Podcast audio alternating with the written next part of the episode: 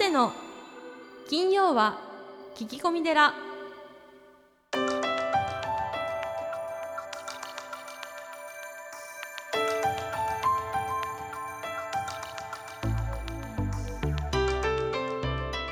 ようこそ架空の寺スタジオにお送りする長谷の金曜は聞き込み寺ナビゲーターの南雲もぐなです。群馬県太田市は随願寺住職であられる長谷さん。どうぞよろしくお願いいたします、はい、よろしくお願いします。さあ、えー早速ですがお便り紹介したいと思います、はい。ポッドキャストネームひまわりさんです。はい。長谷さんこんにちは。こんにちは。ゴールデンウィークですが、えーうちの家族はみんな仕事で忙しく、え2人とも両親は農家です。旅行などはもちろんありません、えー他の友達は海外に行ったりして羨ましいです、えーこんな私はわがままでしょうか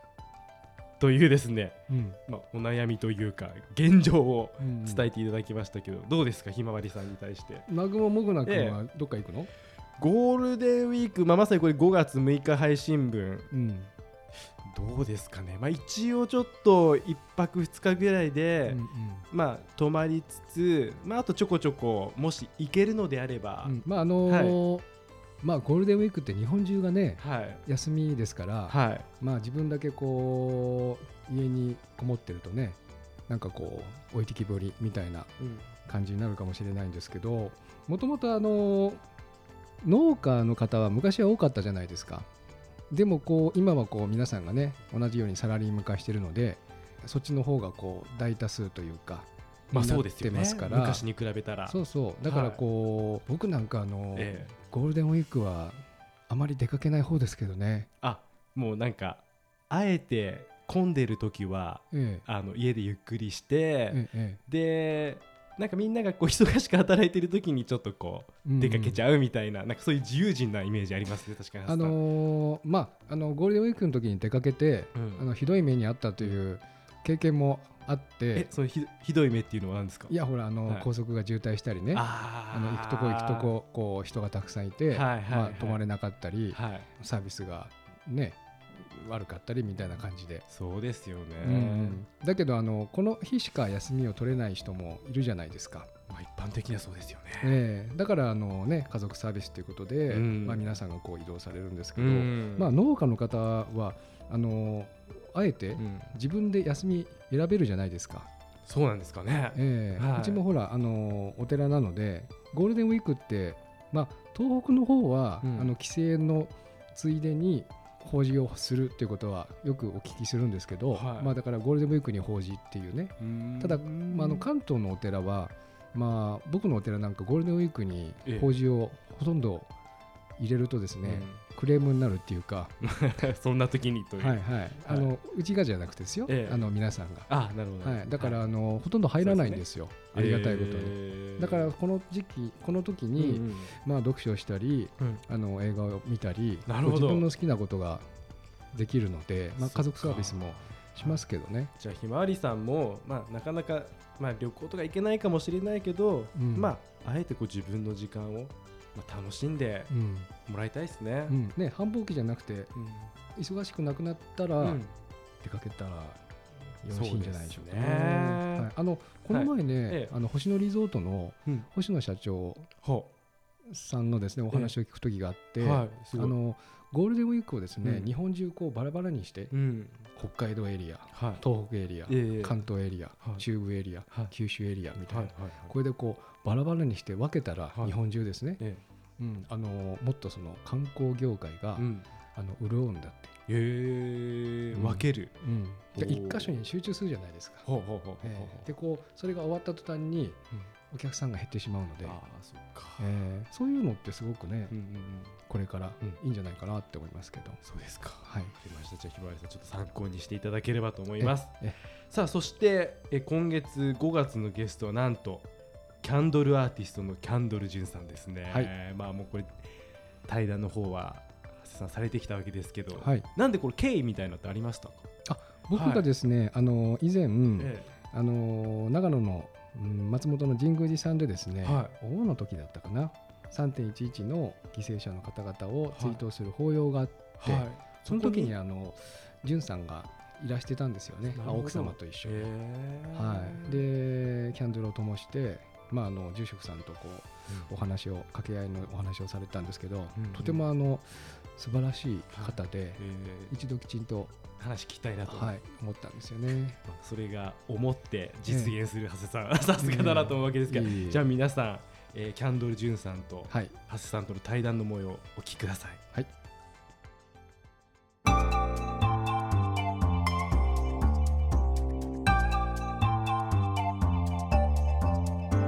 今月のゲストはキャンドルアーティストのキャンドル・ジュンさんです。よろしくお願いしまはい、よろしくお願いいたします。まず最初に、えーキャンドル・ジュンさんのプロフィールをご紹介させていただきます。ギャラリーやサロンにてエキシビションを開催するほか、大小さまざまなチャリティーイベント、音楽フェスティバル、ファッションショーなどを空間演出を手掛けられておられます。新潟県中越地震の震源地での支援、2010年にはハイチ大震災の被災地支援、 LOVE FOR HAITI を続け、東日本大震災後はかつてから親交のあったアーティストの MINMI 若旦那らとともに社団法人 LOVE FOR NIPPON を立ち上げ現在は支援活動がライフワーク。著書「 Candle Odyssey the Book」などがあります。はいそれではよろしくお願いいたしまはいす、、お願いします。まず最初に、えーキャンドル・ジュンさんとのご縁は、えー私が、あのー長野県松本市の神宮寺高橋ご住職様の3.11のですね木曜の法要に伺った時にちょうどあのジュンさんがキャンドルを灯されていてでそのあの準備の段階からご一緒させていただいたんですけれどもとてもあの素晴らしいキャンドルとですね、えー法要とそしてあの高橋ご住職様との対談だったんですけれどもあれはあのどのような経緯からあ始められたんでしょうか？えっと3月11日でしたっけね。はい。なな違ったような気もするんですけど、あお盆でしたね。思うんですよね。はい。はい。多分あの広島長崎のことをというふうなことだったようなあ気もするんでけど、ですしたね。ははいいはい。あの自分がまあも今の活動に至る経緯の一つとして、はい。原爆の残り日である平和の日という日を、えー2000年ぐらいに広島の宮島で、えーダライ・ラマさんが呼びかけた、はい。あの音楽祭で灯したんですけど、まあ、そのその時からあの自分の夢が平和の日をいつか消したいという夢ができましてでまあその旅から原爆ドームの前ですとか長崎ですとか、はい。沖縄ですとかいろんな場所場所を巡る旅を始めていて、はい。で自分の生まれ故郷でもある松本にも、えー平和の日があるということを知って、はいまあ、たまたま自分の父があのご住職高橋さんともあのお知り合いだったっていうふうなはいことのご縁もあっていつの頃からかちょいちょいお邪魔するようになってたんですよね。ああれが初めてじゃなかったんですね多分何度かはいうーん。あのとっても素晴らしいこう幻想的なキャンドルでですね、はい信者の皆さんと、えーお経を読んだんですけれども私もあの初めての経験で、まあ、あの神宮寺さんは本当にあの初めての経験が多いんですけれども、はいとっても素晴らしい法要だったんですが。あの3.11またあの阪神大震災などでですねあのたくさんのこう、えーブログの発信とか写真とか、えーされてますけれどもこちらのあのじゅんさんがですね、はい。えーキャンドルをこう灯し始めたといいますか何かこう思いがあって始められたと思うんですけども、そちらそこら辺はあのですね、はい。えっとじ10代のまあ言ってもあの10代というかこう子供の時に物心がついたぐらいからはい。あの何のために生まれてきたんだろうとか何をすべきなんだろうみたいな問い問いがずっと頭の片隅にあったんですよ。あのまあ、それは多分、まあ、原因というのは、まあ、教会にあのキリスト教の教会に家族が通っていて、はい。えー毎週日曜日には教会に行き、はい。ミサを受けとかっていうことと、まあ、うちの父がバイオリンを作っていて、まはい。あ自分はバイオリンを作る工場で遊ぶのが好きだったんですけどその幼稚園ながらも父の仕事が将来したいということを伝えでまあバイオリンを作るんだったら弾けなくちゃダメだから弾くレッスンをっていうところから東京の田園調布の偉い先生のところに習いに行くことになり、まあ、その辺からその小学校1年生からすでにあの自分が思い描いているはい。あのやりたいこととはい大人が言うことのズレというか、えまあ自分は作りたいんだけど作らせてはもらえず弾くことをえー習わされえはい。で月に2回は土曜日の学校を休み東京に行きえ最終のあずさで帰ってくるみたいな結構ハードなそのよ幼少期を過ごすというか、まあ、毎日レッスンも3時間とかはい。厳しかったんですよ。うん。その厳しいことを自分が望んでやったって周りは言うんだけれども自分が望んだことは作ることであってはい。弾くことではなくっていう風な毎日を暮らしてる中でそのモヤモヤが、えっとさらに週末みんな友達とか遊んでる盛りにそうですね。レッスンもしなきゃいけないのにまたこの教会に行くって何事みたいな。その教会って何だろうっていうとおぼろげながらもそのキリストが言ってることっていいことを言ってるなっていうのは確かに分かってたんですけどはい。同時にこの子供ながらにその時間がないわけですよね自分からすると。あの自分がしたいことにかける時間がないというか、はいはい。やらされてることで時間が取られていてえでその中のまた大きなボリュームで教会に行って日曜学校に通うっていうのが意味がわからないっていうか、えあの まあ、なんで教会に行くっていうと大人たちは日曜日には、えー懺悔をして悔い改めてはい。またこれからえー頑張ろうみたいなことをしていると。うん。子供からすると毎日キリストが言うような暮らしをしていればわざわざこの日曜日のこの時間とか懺悔っていらないんじゃないかなってずっと思ってたんですよね。はあ。なかなかそう考えない。はい。そんな考えから、えあの自分は何のために生まれてきたのかなとかえうん。何をすべきとかっていうそのちょっと宗教っぽい感覚の部分と自分の欲望の部分とか結構早い時期からあのそういう疑問を持つようになったのかなとは思うんですけど、うん。まあとはいえ実家にいるうちはあの家もあって寝る場所もあって食べ物もあるので、はい。そこまでシリアスに向き合う必要はなかった問いだったんですけど、はい。一人暮らしを始めてから途端にその問いと向き合わざるを得ないというか、はい。まあ、要は何のために生きてるの？っていうのって仕事してお金稼いで家賃払って食べるものを買って食べてっていうことが毎日だとすればはい。この意味は何なんだろうっていうことが分からないともうこれできないなと思って。その時に多分もう20年以上前なんですけどポジティブとかネガティブって言葉が流行り始めていてはい。先輩たちからするといろいろ考えても始まんないんだからあのやれることやれポジティブにっていうふうに言われたんですけどうん。何のために目目的が分からないのに生きていることの方が、えーネガティブじゃないかって思って。はい。でまあ周りにはその旅をして自分探しとかっていうことも流行ってた時代でやっぱ自分探しみたいなことがあったんですけど、はい。自分からするとクリスチャンだけでなくて他の宗教にもちょっと興味を持ったりとかいろいろしたんですけどなんかその特定の何かにはまって自分探しとか海外に行って自分探しじゃなくて立ち止まって自分の中にある自分と会話するしかないっていうふうに思ってたのではい。その部屋でこもるというかうん。あの生きるにつながる全てというか食べたり飲んだり眠ったりみたいなことを全部やめてこの問いと向き合おうなんて思って、まあ、瞑想というかその自分自身の向き合うみたいなことを始めたんです。その時に、まあ、その空間を、はい。えー自分の部屋ながらも生活よりも自分自身と向き合うための空間にしようなんて思って部屋の中の内装をこだわったり、まあ、音楽はどんな音楽だとかライティングはどうだってこだわってたんですけどはい。結局自分と向き合う時に音楽かかってくるとなんかその音楽を作った人のメッセージとかいろんな思惑が来ちゃうのでうん。いらないってなってどんどん引き算していった結果ろうそくだけ残ったんですよね。は部屋を真っ暗にしてろうそくだけを灯して、はい。その火とともに、まあ、火に向かって会話をするというかそれが一番しっくりきたんです。うん。でまあお金もなかったのでその自分でかけらを溶かしてまた作ったりとかもしていてまあ、3日ぐらい飲まず食わずで寝ないで、はいはいえーああだこうだ考えていくとそれなりに答えが出たような気分になるんですけど、えでも結局何回かやってるうちに自分がこう否定していたあの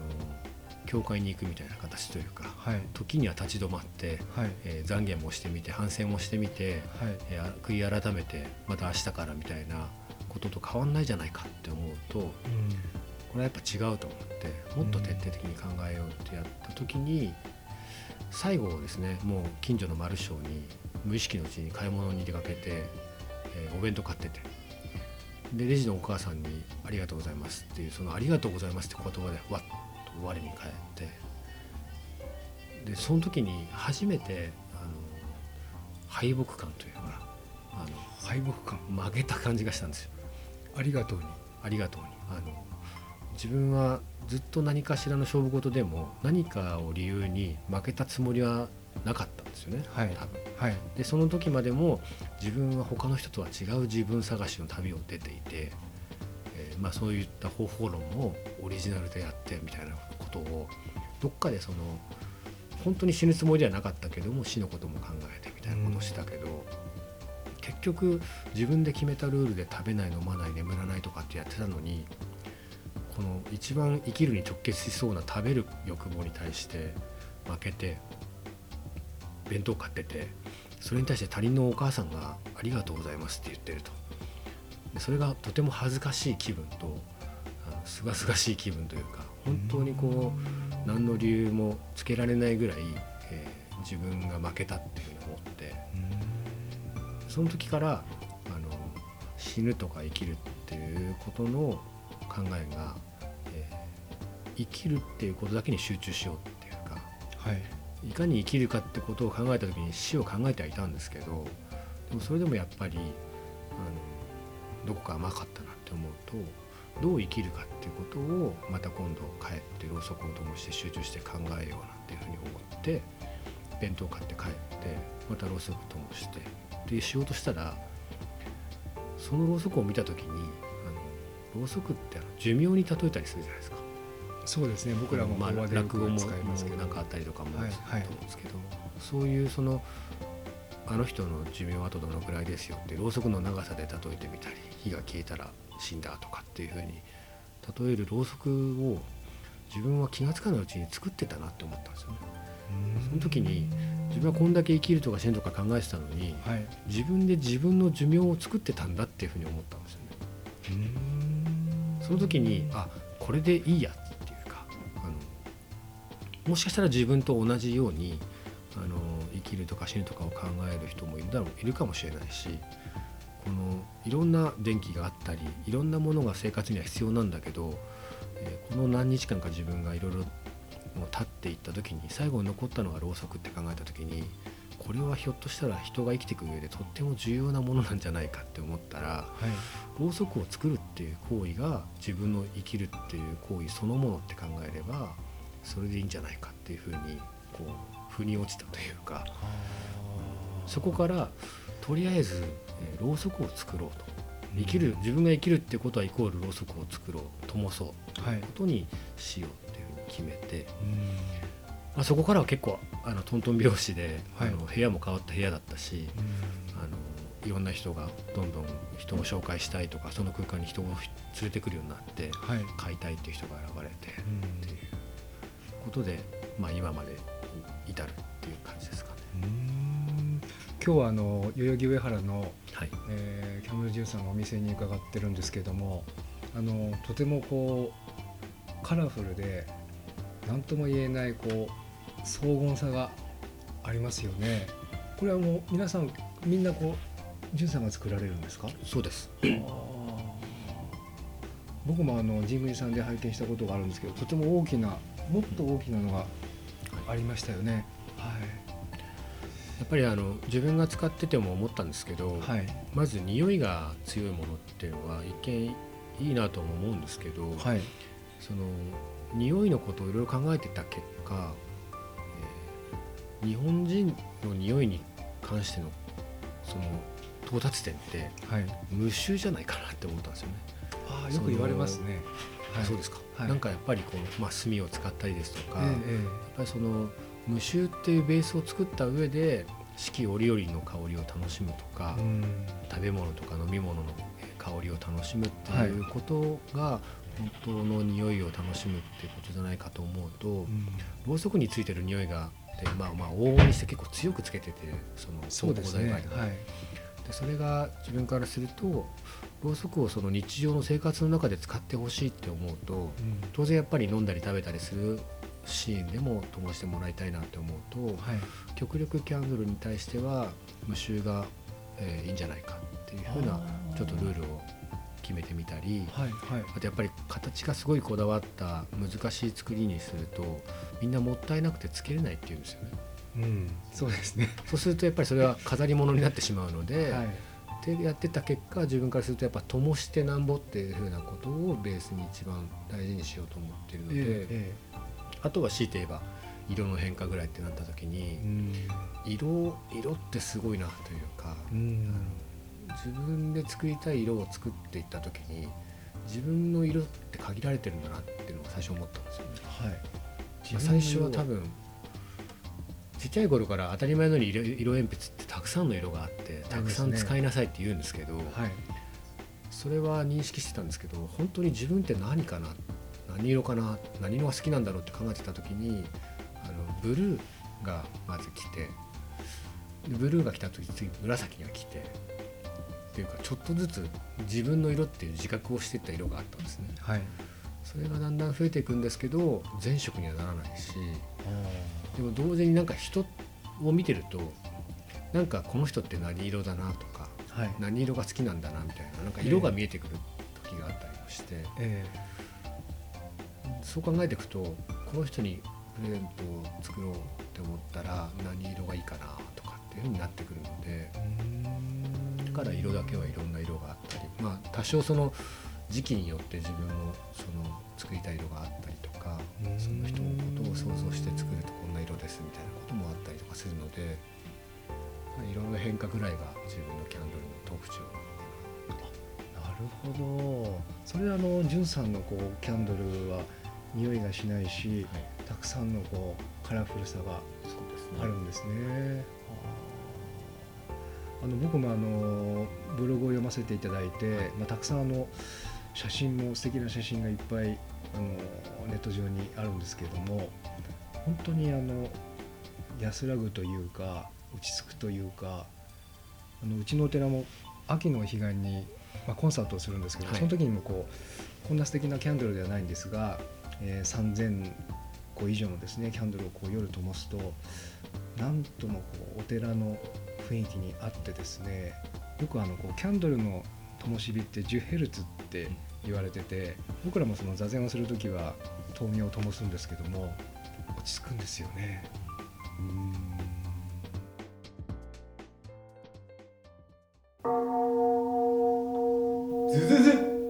随願寺。随願寺にまつわる最新情報をずずずっとクローズアップしてまいります。行事のご案内講演会コンサート情報エトセトラさあ今週は何でしょうか？はい、えー5月7日福島県上円寺大般若で、えーお話をさせていただきます。内容はどんな感じでしょうか？あのーまあ僕の師匠のですねお寺なんですけども、えーいつもこの時期にあの大般若を、えー大般若ってこうご祈祷ですね。はい。はい、このたくさん熱いですね大般若っていう経典をこう天読と言いまして、うん。こうパラパラパラっていうふうにこう読んだということにするんですけども、はい。そのご祈祷の時にあのぶっちゃけ寺に、えー出てらっしゃる、はい。あの駒沢女子大の千葉先生と一緒に、えー対談という形で、えーお話をさせていただきます。わかりました、はい。じゃあ詳細は随願寺のホームページを見ればあよろしいですか？ホームページには出てないのであどうすればいいですあか、の福島県の上円寺で検索していただければ、はい。はい。見れるとはい。いうことでわかりました、はい、以上ズズズ随願寺でした。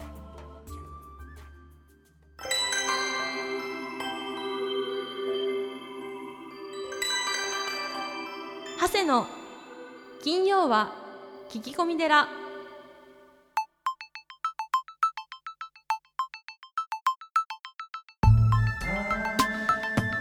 長谷の金曜は聞き込み寺いかがでしたか？この番組ではリスナーの皆様から随時お悩み相談メールを募集しています。僧侶の長谷がゲストとともにすっきり解決。メッセージは随願寺のホームページ内よりお悩み相談メニューをクリック。URL は www.zuiganji.com www.zuiganji.com です。それではまた次回も未知なるテラスタジオで合唱。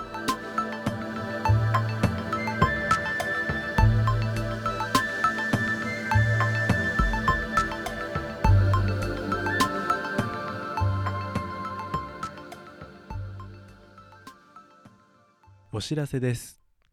番組でお便りを採用された方には長谷の著書「お坊さんが教える悟り入門」をもれなくプレゼントしています。お便りお待ちしております。